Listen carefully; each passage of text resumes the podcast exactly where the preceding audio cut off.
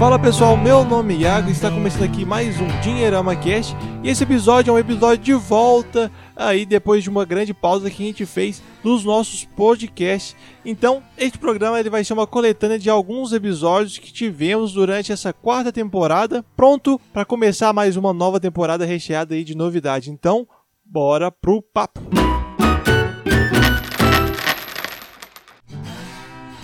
Lembrando que o Dinheirama Cast é um oferecimento da Grão. A Grão é o aplicativo que ajuda você a juntar dinheiro. A nova maneira para você criar hábitos e começar a praticar a educação financeira que realmente funciona. Poupando na Grão, seu dinheiro vai render mais do que a poupança com mais segurança, então não perca essa chance e conheça o aplicativo. Acesse www.grão.com.br, baixe o aplicativo e bora pro nosso papo.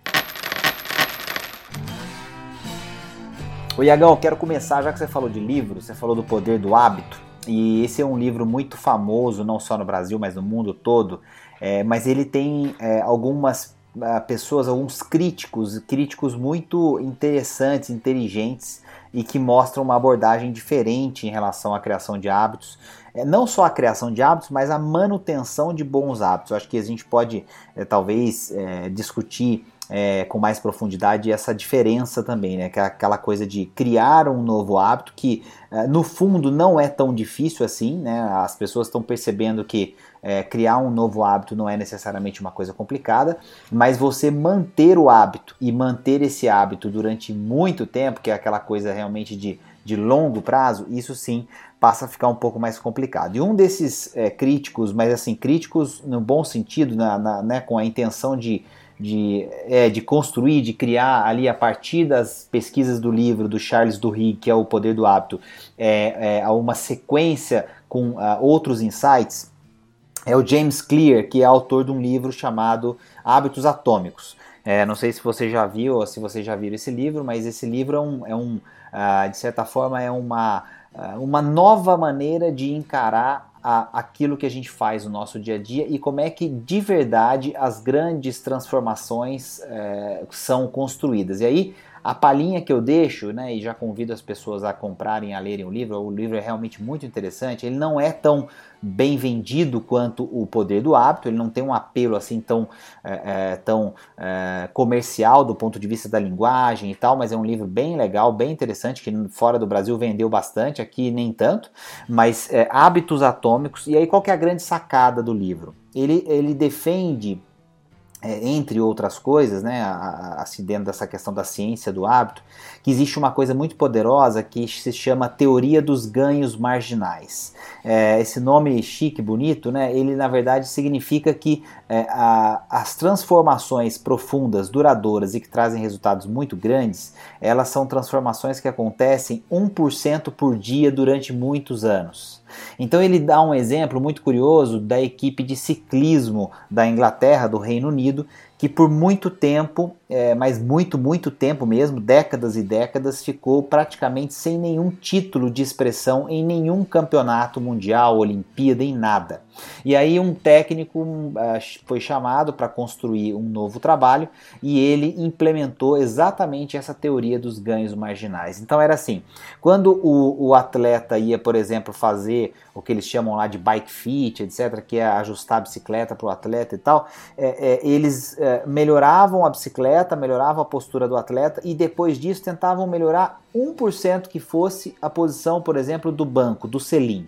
Aí depois, na hora de se alimentar, eles faziam um plano alimentar e tentavam melhorar um pouquinho, mas bem pouquinho, quer dizer, aquela coisa pequenininha. Na hora da academia, a mesma coisa. E aí iam fazendo isso, fazendo isso, fazendo isso. Depois de um ano, dois anos, os resultados começaram a aparecer e aí é, o Reino Unido levou é, Tour de France, enfim, aí levou a Olimpíada e levou um monte de outras coisas ao longo dessa história recente desse treinador à frente da equipe do Reino Unido. Então, é, hábitos atômicos, é, essa é a minha primeira intervenção para fazer essa provocação, para dizer o seguinte: não é uma grande transformação que você tenta colocar é, em operação é, em prática no seu dia a dia. É o contrário. São pequenas coisinhas que, quando você soma 20, 30, 50 delas que melhoraram 1% que seja nesse dia de hoje ou ao longo desse ano, como são muitas delas que melhoraram um pouquinho, o resultado vai ser expressivo. Então fica aí a sugestão para a gente poder ler e discutir isso aí de repente numa outra oportunidade. Essa sugestão é muito importante, Conrado, e conheço esse livro também, gostei bastante. Eu acho que faz, não diria um contraponto, mas sempre quando a gente fala de hábito, quando a gente fala de meta, objetivo, enfim, coisas assim que de certa forma são pouco palpáveis, né? A gente não consegue materializar isso de certa forma. Então eu acho que sempre contribui ter uma visão um pouco diferente, né, daquilo e eu acho que é mesmo até um, são coisas até complementares, né? E eu acho que você foi muito feliz em abordar esse, esse livro, porque é, é, sempre que a gente conversa sobre isso, são poucas pessoas que já leram e conheceram. Então, também faço, reforço o convite para que as pessoas possam é, comprar, ler, enfim, acho que é, que é, que é bem legal. E, e, e a gente está falando, quando a gente fala de hábito, normalmente o hábito vem por trás do hábito, tem sempre um objetivo, né? De alguma coisa que a gente quer mudar, quer transformar em nossa vida. E a gente acaba meio que optando sempre pelas grandes metas e na verdade isso é apenas um caminho que acaba a gente acaba sempre nos se frustrando né? Porque na verdade a, a, a meta ela não é muito bem definida e acaba sendo muitas vezes uma coisa abstrata né? Eu quero quero emagrecer quero é, simplesmente fazer ah, eu quero ficar um expert em uma língua nova, quero enriquecer, né? A gente está falando hoje sobre dinheiro. Então, quando a gente começa a colocar tudo isso dentro, né, do nosso caldeirão aí de objetivos e tudo mais, a gente percebe que precisa ter algumas transformações, que isso precisa de alguns hábitos diferentes. A gente não para para colocar hábitos realmente que são é, coisas assim que a gente consiga efetivamente fazer, né? Então, são hábitos, sei lá, a pessoa quer emagrecer, ah, vou sair para andar todo dia, vou passar a, a, mudar a minha alimentação. Então, coisas realmente que a gente saiba o que precisa fazer. Então, existe um pouco dessa confusão aí na parte das pessoas entre os hábitos e aquilo que realmente ela precisa fazer para colocá-los em prática também. Até a primeira pergunta que eu gostaria de colocar aqui e fazer para vocês dois era o seguinte: é, tem qual que é o nível, qual que é o nível de transparência, não transparência, mas o nível de união de bens que um casal deva fazer? Porque é saudável ter o marido ter seu dinheiro, a esposa ter seu próprio dinheiro juntado, ou na verdade é um patrimônio único onde que eles, eles pensam o bem da família. Qual que, é, qual, existe algum, é, algum exemplo onde que é, um caso é mais é, é, como fala, mais natural e acaba sendo melhor para ter a transparência do amor entre eles? Ou na verdade não tem exemplo, é cada um se conhecendo, é uma coisa mais genérica? Vou responder essa pergunta é, com uma fórmula ou com cravar alguma resposta é um perigo, né? A gente poderia cometer uma irresponsabilidade muito grande. Eu acho que o, o, grande desafio da educação financeira na atualidade hoje é que tem muita gente querendo lacrar e aí tá, tá querendo fazer graça na internet com conteúdo e conta um monte de histórias tentando se promover, mas que no fundo são muito mais é, é, complicadas do ponto de vista da avaliação e da prática do que parece. Então acho que esse é um tema que não dá para a gente criar uma regra única. E o ponto que você levantou da questão da, da, da, é, do quanto faz sentido as coisas serem juntas ou não, eu acho que esse é o ponto crucial que o casal precisa discutir e, e, aí o diálogo tem que ser uma coisa muito frequente. Além do diálogo, é, é, o exemplo tem que ser uma coisa muito frequente, porque você não pode falar uma coisa, combinar uma coisa e fazer outra. E aí qual que é o ponto que eu acho que é interessante, para botar nesse caldeirão nessa discussão? É, a gente precisa entender que quando a gente está é, junto de outra pessoa e a gente decide é, levar isso para um próximo estágio, então você vai namorar, vai ficar noivo, vai casar, vai constituir família é, você está fazendo isso por livre e espontânea vontade, quer dizer, vocês não, não, não foram obrigados a dar esse espaço, então vocês escolheram, isso foi uma decisão consciente. E quando a gente fala de constituir família, criar é, um relacionamento duradouro, a gente está falando de ter objetivos comuns. Não todos, mas alguns objetivos eles são e precisam ser comuns. Então, é, se é a compra da casa própria, se é fazer uma viagem, se é a troca de um carro, é, se é, enfim, realizar alguma, é, é, alguma coisa na casa, uma reforma, se uma das pessoas quer fazer uma cirurgia estética, por exemplo, que é algo que, que essa é uma discussão interessante, pode ser que pareça é, que, que aquilo é só para aquela pessoa, mas não é, aquilo é para o relacionamento, é para ela se sentir bem, é para ela é, é, eventualmente é, é, voltar a, a, poder se entregar ao relacionamento como ela se entregava no começo, né? Aquela pessoa, seja o homem, seja a mulher. Então, eu acho que esse ponto é muito importante e ele costuma ser bastante é, é, vamos dizer assim, é, é, ele é muito banalizado, né? Porque é, as pessoas querem que a gente fale, olha, tem que ter conta conjunta.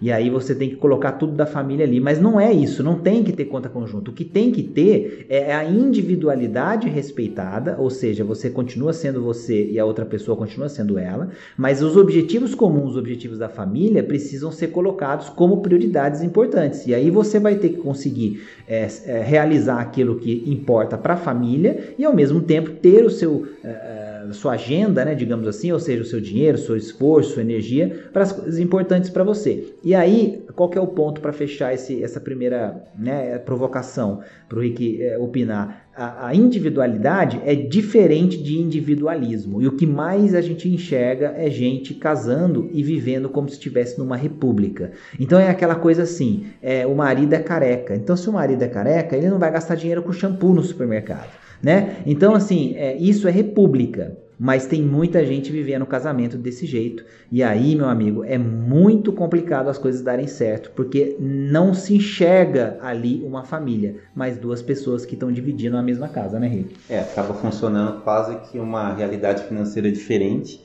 né, dentro da mesma família, dentro do mesmo casal apenas, né? Então, quer dizer, enquanto um se preocupa tanto em poupar, em guardar, o outro vai lá gastar tudo. É, o, o, o que acaba acontecendo muito, Iagão, acho que o Conrado vai concordar, é que às vezes acontece de um esconder a coisa do outro, né? Então um sabe infidelidade financeira, né, Infidelidade né? Henrique chama isso, né? Então um não sabe quanto o outro ganha, por exemplo, né? Não que seja uma coisa né, você precisa saber os centavos direitinho, mas é importante que tenha uma ideia, até para você poder se programar, poder se planejar, né? A gente fala tanto de orçamento financeiro, é importante que dentro, né, é, o casal encontre em algum momento, não precisa ser todo mês, mas em, sei lá, umas duas vezes por ano, por exemplo, sentem para bater as contas juntos, fazer o planejamento. A gente estava falando agora há pouco de sonhos, né? Já pensou que coisa, coisa estranha, sei lá, o casal ter todos os sonhos separados, né? Quer dizer, onde, onde que a gente quer chegar com o casamento, com o relacionamento, né? Então, é, eu acho que é bem isso mesmo. Eu acho que assim, se a gente puder, se existir uma fórmula mágica, é a fórmula mágica é a conversa, é o diálogo, né? É, eu acho que esse é o, é o X da questão. Agora, conta conjunta, é, sim ou não, acho que depende de cada pessoa e né, a gente tem exemplos bacanas de gente que usa e de gente que não usa e funciona muito bem. É, o Iago, acho que esse é um ponto legal que o Rick tocou, né? Assim, a, a, a questão de que você precisa conversar, e, e aí é uma coisa tão difícil, porque é, aquilo que é importante para uma pessoa, ela pode não ter importância nenhuma para outra. E, e, você pode tentar do jeito que você quiser fazer aquela pessoa entender que você gosta daquilo, que ela é. não vai entender, cara. E aí, assim, eu vivo isso, o Rick vive isso, todo mundo vive esse, esse, esse acontecimento, né? Eu, por exemplo, eu gosto de carro, eu gosto de, de carrinho, minha casa, meu, meu escritório é cheio de carrinho em miniatura, é, e carro, eu gosto de ficar fazendo negócio com carro, tem empresa para fazer isso e tal. E assim, não adianta, eu não consigo explicar para minha família, para minha esposa, para todo mundo que está no, no meu convívio que isso é legal e que eu gosto. Para eles não faz sentido nenhum, mas para mim é importante. Então, assim, eu preciso encaixar isso com os objetivos da família também. Então, eu não vou fazer só as coisas que são importantes para mim, mas eu também não vou só fazer as coisas que são importantes da família sem esquecer das coisas importantes para mim. E acho que esse equilíbrio ele é muito complicado. Como é que você consegue? É, é, e aí, acho que é, eu falei complicado, mas acho que o equilíbrio é impossível, na verdade. O que a gente faz é a gente estar tá sempre buscando uma maneira de estar de, de estar mais em paz com essa realidade. A questão passa pelo que o Ricardo falou. Se a gente não sabe o que o outro gosta, o que é importante para o outro e o que é que a gente quer conquistar junto, a gente está numa república. Então aí eu acho que a gente precisa dar um passo atrás e pensar de novo. Peraí, mas é, é, tá cômodo morar junto e é legal, é bacana, é divertido, ou a gente realmente é uma família? Porque aí, dependendo do objetivo da família, você também tem que ser muito feliz e satisfeito de saber que você está somando para aquele objetivo da família. Mas aí talvez aquela sua coisa que você gosta tanto vai ter que esperar um pouquinho uhum. mais. E depois a família vai compreender que em um outro momento você vai usar sim o seu recurso naquele momento para uma coisa que você gosta muito, porque você passou um outro, eh, eh, uma outra fase se sacrificando pela família, e agora você vai fazer alguma coisa para você também. Agora, quem é que quer sempre conversar sobre isso, abrir mão de uma coisa ou outra, esperar, é, se programar, se planejar, e aí é que entra o desafio, Iago. Então a gente não está falando necessariamente de que dinheiro é diferente para o casal, né, Rick? A gente está uhum. falando que as pessoas precisam gastar mais tempo umas com as outras, mas é. ouvindo é. de verdade. Não é, é, aquele negócio assim de com o celular na mão, com a TV ligada e, e, e, o uhum. cônjuge lá falando né, o que, o que grande, é para fazer com o dinheiro. O grande risco, Iago, não só nos relacionamentos relacionamentos, né, de marido e mulher, enfim, na família de uma forma geral, que você, quando você deixa para falar do dinheiro quando ele é só um problema. Então, se você não cria o hábito e não desenvolve essa, é, enfim, esse, essa questão de falar sempre sobre dinheiro de uma forma que não seja sempre um problema, quando apareceu a, a bucha mesmo, né, falando em português, sério, a chance do casamento degringolar é enorme. Né? Então, é, o, o, X da questão talvez passe por essa necessidade, aí sim, é, do, né, do, do, relacionamento, em colocar esse dinheiro, em falar sobre dinheiro de uma forma natural, como uma ferramenta. E é isso a gente estava falando aquela hora agora no comecinho, né? o quanto antes melhor, para não correr aquele risco também, Iagão, e você que é jovem, está namorando, tem aquela questão de sair bastante, aproveitar durante o namoro para se divertir, e quando chega o casamento, às vezes a pessoa, né, o, o casal gastou tanto com, com, o próprio casamento, comprou casa própria, não sei o que lá, tá em meio de um monte de financiamento, e aí não tem mais dinheiro para fazer as coisas românticas, né, que fazia antes, e aí um pode virar pro outro e falar, pô, agora você não gosta mais de mim, não, a gente não sai, a gente não, não, come mais fora, acho que acabou o amor. Na verdade, o que pode ter acabado é o dinheiro, né? Para fazer, fazer as coisas que faziam antes, né? Então, é, eu acho que é legal a gente bater nessa tecla de que o fundamental é tratar o dinheiro né, dentro do relacionamento quanto antes, mas com responsabilidade sempre, não apenas quando ele é um problema até interessante que o primeiro sinal que você cita é você não consegue manter a rotina. Eu acho que isso não só educação financeira, mas para muita coisa pega para muito planejamento, né? De, de, de vários aspectos aí as pessoas. Pois é, não conseguir manter a rotina, né? Esse é o primeiro sinal. E, e, esse, como você falou, ele é muito abrangente, né? Então, imagina aquela coisa que a gente sempre é, é, ouve falar nas brincadeiras sobre é, fazer dieta, né? Segunda-feira é o Dia Internacional da Dieta. Aí você tem aquelas épocas em que não só existe o Dia Internacional da Dieta, mas existe o Mês Internacional da Dieta, né? Então, é, é geralmente é, é quando você está chegando perto do casamento, tem a época depois do Natal e Ano Novo. Então, sempre tem um momento né, Rick, que, que as pessoas levantam essas coisas, né? É, não, é Achei engraçado que você falou de segunda-feira, Dia Internacional da Dieta, né? O pessoal normalmente lembra disso. Domingo à noite tá assistindo Fantástico, mandando ver naquela pizza, né? Com um monte de calabresa, mussarela, aquela bem engordativa, como minha filha gosta de dizer. Aí você lembra, né? Da, da segunda-feira. Deixa comer a pizza primeiro, na segunda começa, né? É, é, amanhã eu vou mexer com isso, né? Então, assim, é, o, o, planejamento financeiro, ele cai um pouco nessa história também, né? E aí, é, a gente até começa bem. Acho que esse é o ponto, né? Que, que acaba pegando, né? Você começa a fazer o planejamento financeiro, você começa a querer registrar tudo que você está é, ganhando e gastando, você vai guardando ali os seus papéis ou então você já, já lança naquele momento. Aquilo no começo é motivante, você tem energia, tem disposição. Aí o famoso moedor de carne, como eu brinco muito aqui, né? Que, que é a, a nossa rotina normal do dia a dia, a vida, as demandas, expectativas e tudo mais, ele começa a se impor e a gente acaba é, deixando de lado algumas coisas que são muito importantes, mas que demandam essa energia. Então, quando eu falo que o primeiro sinal é que as pessoas não conseguem manter a rotina, o que, que, é a questão? Né? A ideia é assim: Você começou na primeira semana a, a, né, a, a, anotar direitinho, uma vez por dia, ou sei lá, uma vez a cada dois dias e tal, e aquilo estava sendo legal porque você estava é, populando ali, colocando é, é, é, itens na sua planilha, seu aplicativo, enfim, no, onde você acha que é mais interessante fazer o controle. Aí, a hora que vai chegando ali na segunda semana, terceira semana, final do mês, você já não estava mais fazendo isso todo dia, você já estava deixando para pegar tudo e lançar uma vez por semana. Se é, esse lançar uma vez por semana semana é, estivesse funcionando, é, você não ficaria angustiado achando que as coisas não estão legais. Agora, o que acontece muito é que ao deixar para fazer de repente com uma frequência diferente, a gente esquece de algumas despesas, a gente esquece de alguns é, lançamentos, a gente simplifica na hora de lançar, então coloca uma coisa que não era numa determinada categoria, mas coloca ali na pressa de, de terminar logo aquele negócio, porque tem outra coisa para fazer. Então, esse sinal ele vai demorar um pouco para aparecer, mas mas quando ele aparecer, ele vai é, remeter a pessoa a esse sentimento e ela vai lembrar desses momentos, Rick e Iago, porque é, não tem como não pensar nisso quando esse sinal aparecer. E aí, naturalmente, ela vai ver que o principal que aconteceu naquele momento foi que ela deixou de fazer essas pequenas coisinhas, né, Rick? Então, assim, eu brinquei com o lance da dieta tal, mas é, é muito parecido. Se a gente falar de exercício físico é a mesma coisa, se a gente falar de comida é a mesma coisa, se a gente falar de dinheiro é a mesma coisa. O sinal ele é o mesmo e a gente lembra e a gente acaba é, percebendo que nós é que tivemos a responsabilidade nas mãos e não fizemos muita coisa, né, Henrique? Talvez valha comentar um pouco do porquê que isso acontece e como que a gente pode remediar, né?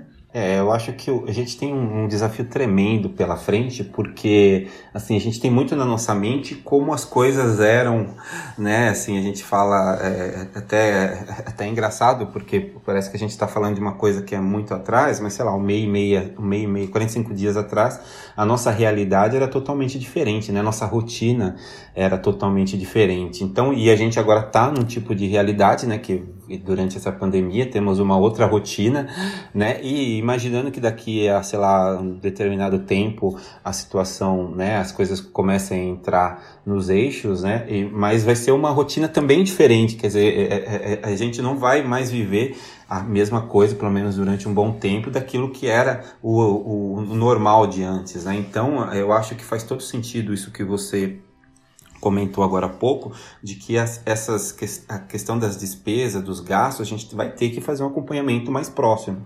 A realidade vai mudar, talvez, semanalmente. Então, é fundamental de que as pessoas percebam que, pelo menos nesse momento de transição, né, que é, é, importante manter essa questão dos gastos no acompanhamento diário, até porque a gente está falando também de uma, de uma coisa importante que são as, as receitas, né? Sua renda pode estar tá também nesse meio tempo passando por uma entrando numa rotina diferente, né? Então, dependendo do seu tipo de trabalho, você teve cortes grandes aí, vai precisar é, encontrar uma forma de poder equilibrar, né, aquilo que, que você vivia antes com a sua atual realidade de agora. Então, eu acho que a grande o X da questão passa pelo acompanhamento ser, pelo menos nesse momento, uma coisa mais próxima, né? Não tem como fugir disso se você deixar as coisas simplesmente irem acontecendo como é, era mais ou menos normal para grande parte das pessoas, a chance de você tomar um susto muito grande, né? Lembra aquela questão que a gente falava de fechar a torneira, que ficava pingando, pingando, pingando? Hoje, esse vazamento que pode ter aí pode ser uma coisa fatal e aí acabar condenando a vida financeira das pessoas por um bom tempo. E, e, o legal que eu vejo também, tipo assim, pelo que eu percebo, que minha mãe conta é, dessas questões do cartão de crédito da, da época antiga, né? Porque antigamente vinha um boleto, né? Onde que você tinha, às vezes, tudo que você tinha gastado no mês, e com a conta digital você consegue contabilizar, às vezes, seus gastos na hora, né? Muitas contas digitais mostram e tal. E é legal, às vezes, como isso, como metodologia para ajudar na educação financeira, né?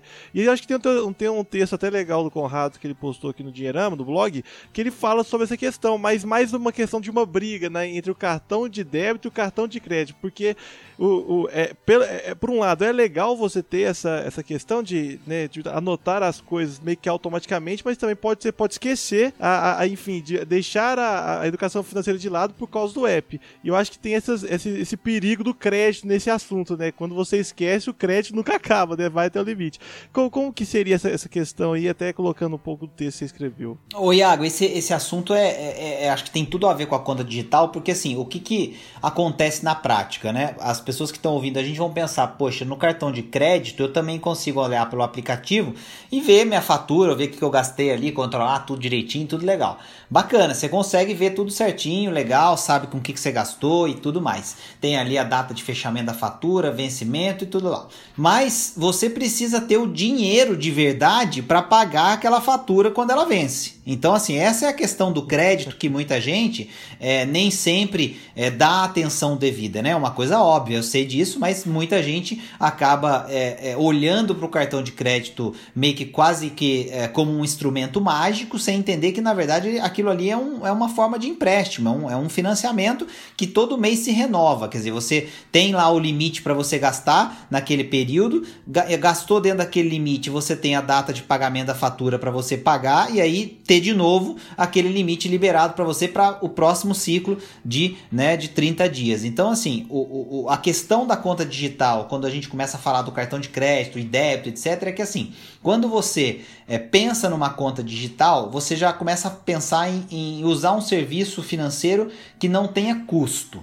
E aí, esse usar um serviço financeiro que não tenha custo é porque a maior parte das contas digitais você abre hoje sem ter que pagar nada, sem ter nenhuma tarifa de manutenção, sem ter nenhum tipo de despesa para ter a conta. Ou seja, você pode abrir conta em 2, 3, 4, 5, 6, sei lá, 10 fintechs ou bancos diferentes, né? Se for uma conta digital, por exemplo, e você não está necessariamente gastando para manter essas 10 contas digitais. Acontece que em muitos casos você vai ter uma conta digital e vai ter um cartão de crédito oferecido associado a ela. Ou você vai ter um cartão de crédito que você já usa, que não é necessariamente um cartão de crédito com uma conta digital, é que é com uma outra conta diferente, ou é só um cartão de crédito que você recebe a fatura, não importa, ou controla pelo aplicativo, mais as várias contas digitais para operar. E aí é, é, a gente vai partindo de uma realidade onde as coisas estavam relativamente simples, né? Quer dizer, conta digital, tudo no aplicativo, cartão de crédito no aplicativo, o meu débito no aplicativo e tal, para um cenário em que se você não prestar atenção,